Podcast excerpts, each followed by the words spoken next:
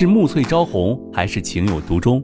从流水桃花到天荒地老，欢迎大家收听由喜马拉雅出品现代言情大戏《七月》，作者山歌，主播迟总，协众优秀 CV 诚意制作。喜欢的话，记得订阅哦。第六十五章，养父，就是这样。景少云也是和蔡飞松和景心安也聊了不少的话了，也都是一些什么无关的事情而已，也都没有一句说到景少云的身体问题。到了下午的时候，景心安他们也都是和景少云说好要回去了，景少云也不留他们，笑了笑就和他们说了再见，而他们也都没有回去，而是去找了景少云的主治医生，他们现在也就是只好去问他的医生了。看看还有什么好的办法，他们也都是实在的想不出来了。医生，你还有什么办法可以救我的儿子的？一看到那个主治医生蔡飞松，已经是顾不上什么了，他就直直的和那个医生说了，让他帮忙想想办法。那个主治医生和景心安两夫妻就是这么静静的坐在办公室里面，而景心安却是一直都在盯着医生的，虽然他没有表现出蔡飞松这样的紧张。但是他的心里面却是很紧张的，他也都是希望这个主治医生能够帮助他们想到什么办法，只要能够对景少云有帮忙的，他也都会不惜一切代价去做到的。但是前提就是景少云能够好起来，这也是可想而知的。以前景心安也总是自顾自地安排着景少云，什么也都是要是他所安排的事情去做，就是会让人感觉到他不是一个好爸爸。但是。他自己却不是这样子想的，他也都是一心想着要景少云能够变得更加优秀的而已，又会有谁不爱自己的子女呢？景心安也都是不例外的。其实，你们也是可以用自己的胃去救他的。突然，就是那个医生的一句话打破了这诡异的气氛了，他也都是在忽然之间就想起来了，这个也的确是一个能救景少云的办法。听到了医生的这句话，景心安和蔡飞松就只是感觉到了一阵僵硬，他们也没有反应过来，脸色都是不太好的。他们又怎么可能会知道这就是可能救得了景少云的呢？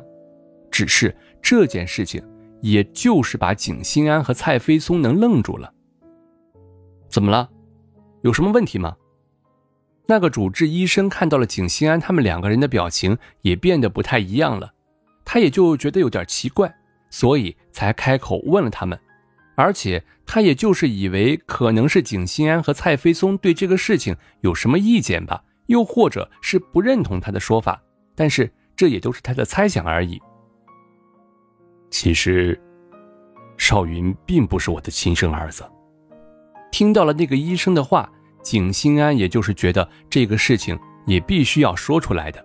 而且能够救景少云的，也就是那个人了吧？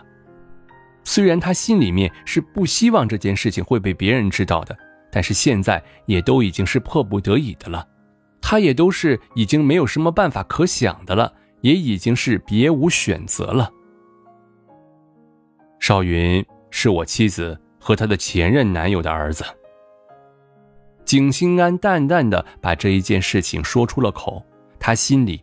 也是很不好受的，这个秘密也都是藏在他的心里面很久的了，连他也都不会曾说出来，也是不敢再多点去想的，更不要说像现在这个样子，在别人面前把这件事情都给摊开来说的。那您还有没有办法能够找得到他的亲生父亲？那个医生也都是被景心安的这个回答给吓了一跳。他怎么就是不知道这些事情了呢？不过，就算是景心安现在把事实给说了出来，但是也都是知道他该说什么和不该说什么的。反正也就是说，只要能够找到景少云的亲生父亲，那景少云也就是有的救了。但是如果没有找得到的话，那也就是景少云的命了。这个也都是怨不得谁的。这个我们会尽量的去找的。到时候就麻烦你了。没等到景心安再次开口，蔡飞松也就是先说了的。他也是知道，对于这件事情，景心安也都是不愿意提起来的，也都是为了景少云的事情而已，不然他也都是不可能会提起这件事情。蔡飞松和景心安就是和那个主治医生说了，他们就是会尽快的找到那个人的消息，还有的就是叫那个医生不要把关于景少云的这件事情说出去。